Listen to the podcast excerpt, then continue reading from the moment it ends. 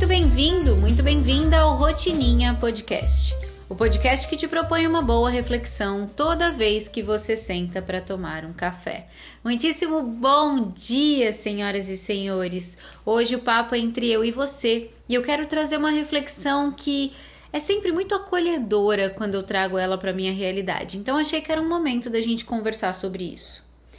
Se liga nessa daqui.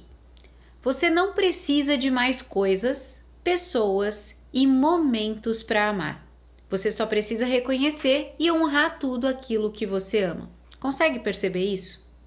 Dia desses eu entrei numa crise existencial de que eu não sabia quais eram os meus hobbies. Me questionei e disse ao Rodolfo que estava me sentindo sufocada por isso.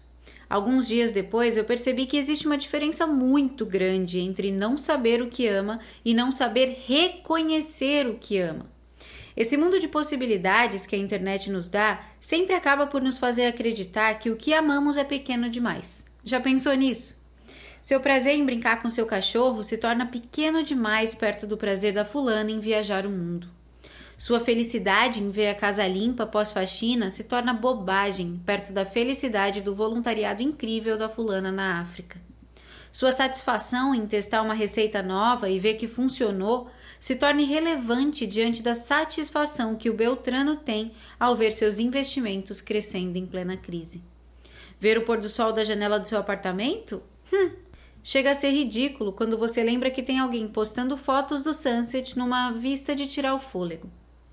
Até suas experiências profissionais, suas conquistas e seus aprendizados beiram o fracasso quando você, ainda que realizada, se depara com os faturamentos milionários, as plaquinhas da Hotmart ou os posts bombados da galera por aí.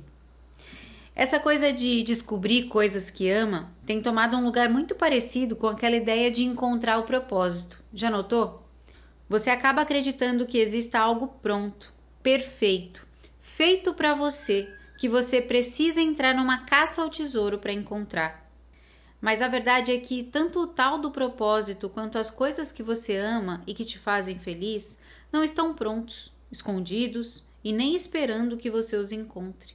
Eles precisam ser criados por você. Ou melhor, eles precisam ser reconhecidos por você. Você não vai encontrar o que não sabe estar procurando, concorda?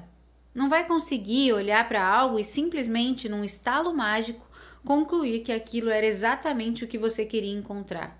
Isso não existe. O que existe é olhar para o contexto, para a sua vida real e perceber as tantas coisas incríveis que já estão aí, que ao invés de reconhecê-las, você as diminui por achar que são bobagens quando comparadas às vidas grandiosas que dizem viver por aí. Melhor do que buscar algo fora é reencontrar dentro o que um dia você achou que tinha ido embora. Reflita sobre isso. Me conta o que você achou. Se bateu aí como bateu aqui, me deixe saber. E a gente se fala mais um pouquinho amanhã. Beijo grande. Tchau.